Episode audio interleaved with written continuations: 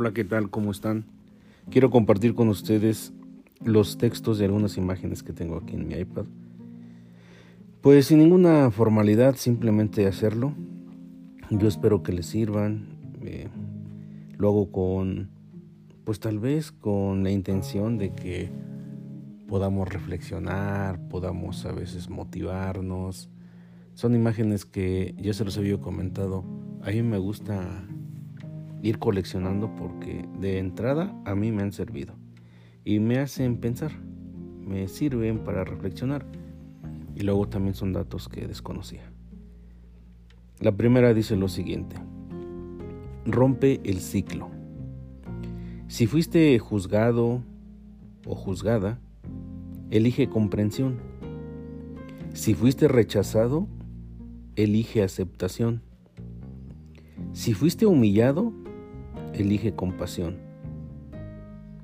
Sé la persona que necesitaste cuando te lastimaron y no la que lastima ahora. Busca ser mejor que aquella que te rompió. Busca sanar en lugar de amargar.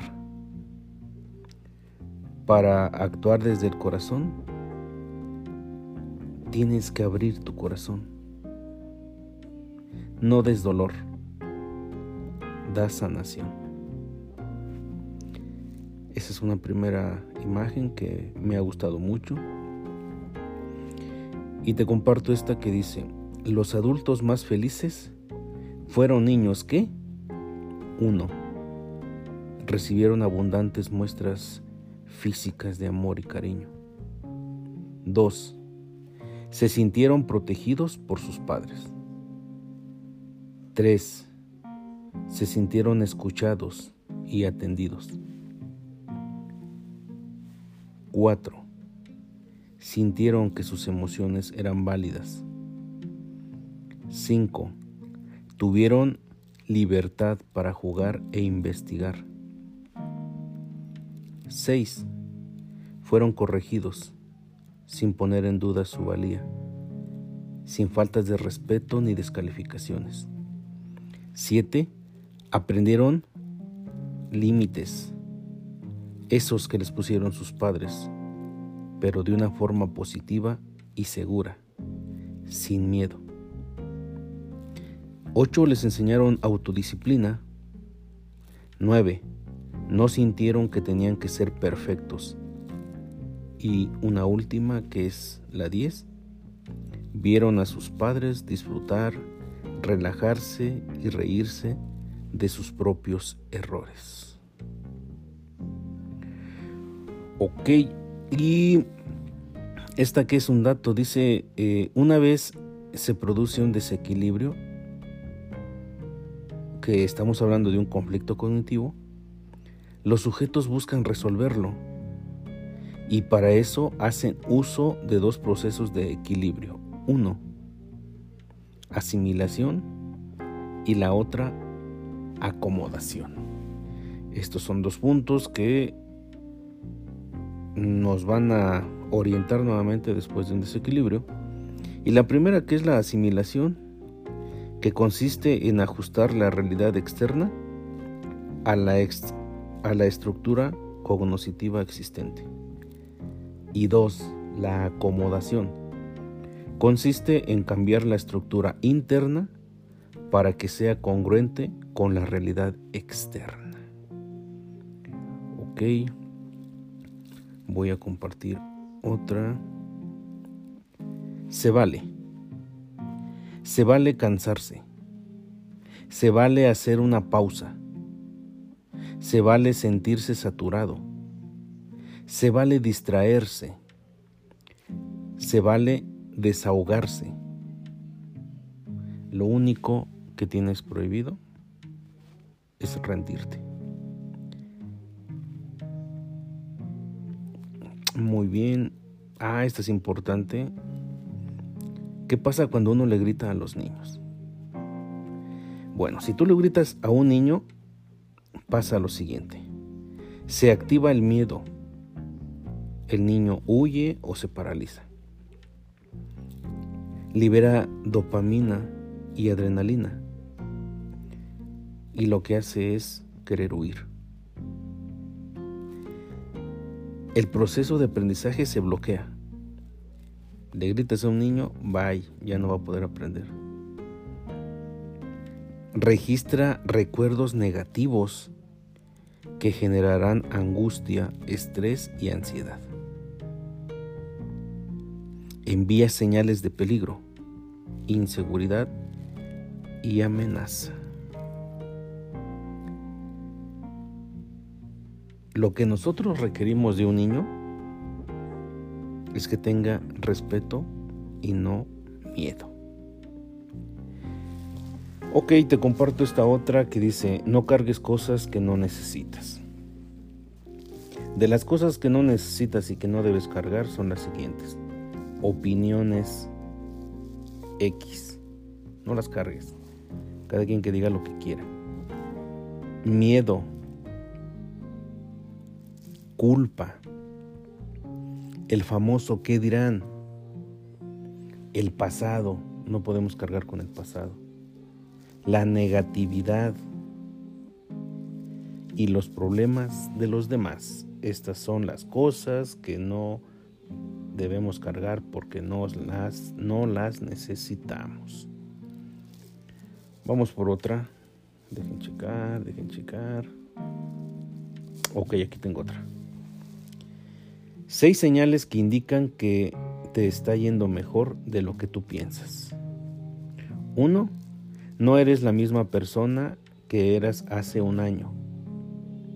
2. Has experimentado algunos golpes fuertes de la vida y los has sobrevivido todos. 3. Tienes metas más claras y firmes. 4. La fe en tus sueños y la confianza en ti han crecido. 5 Tienes pocos amigos o amigas, pero son muy importantes.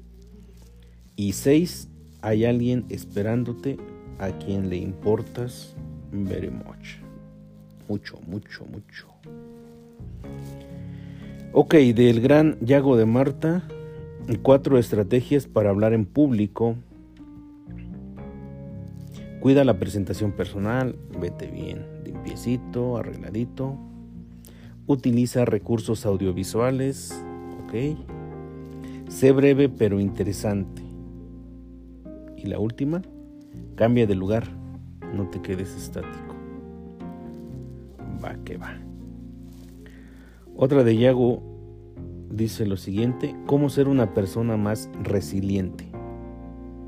1. Evita creer que los problemas no tienen solución. 2. Desarrolla una inteligencia emocional. 3. No tengas miedo a los cambios. 4.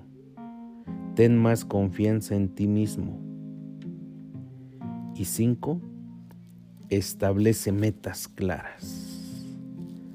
La famosa resiliencia muy necesaria en nuestros tiempos. ¿O qué tenemos aquí? Igual de Yago.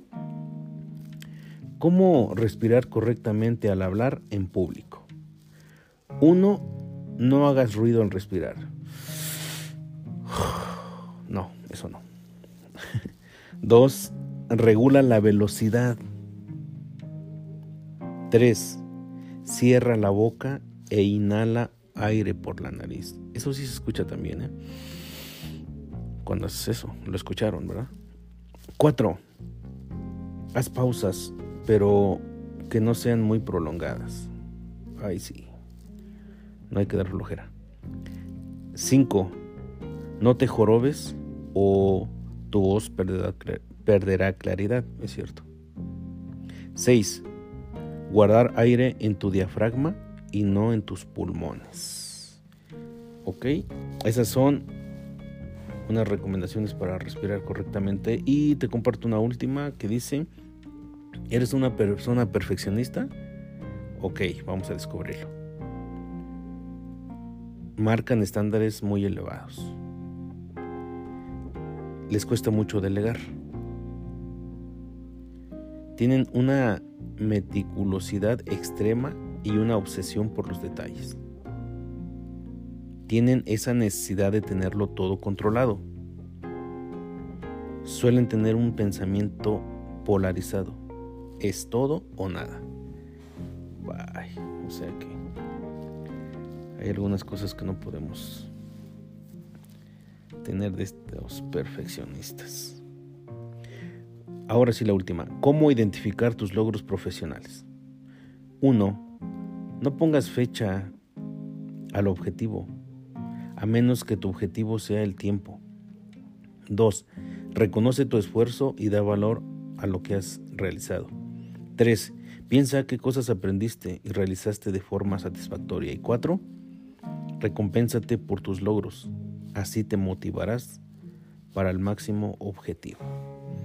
Ok, son algunas imágenes que he tenido aquí guardadas, desde cuando quería compartírselas, por una simple razón.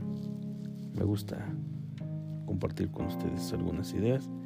Espero que les gusten, porque a mí sí, y mucho. Excelente tarde.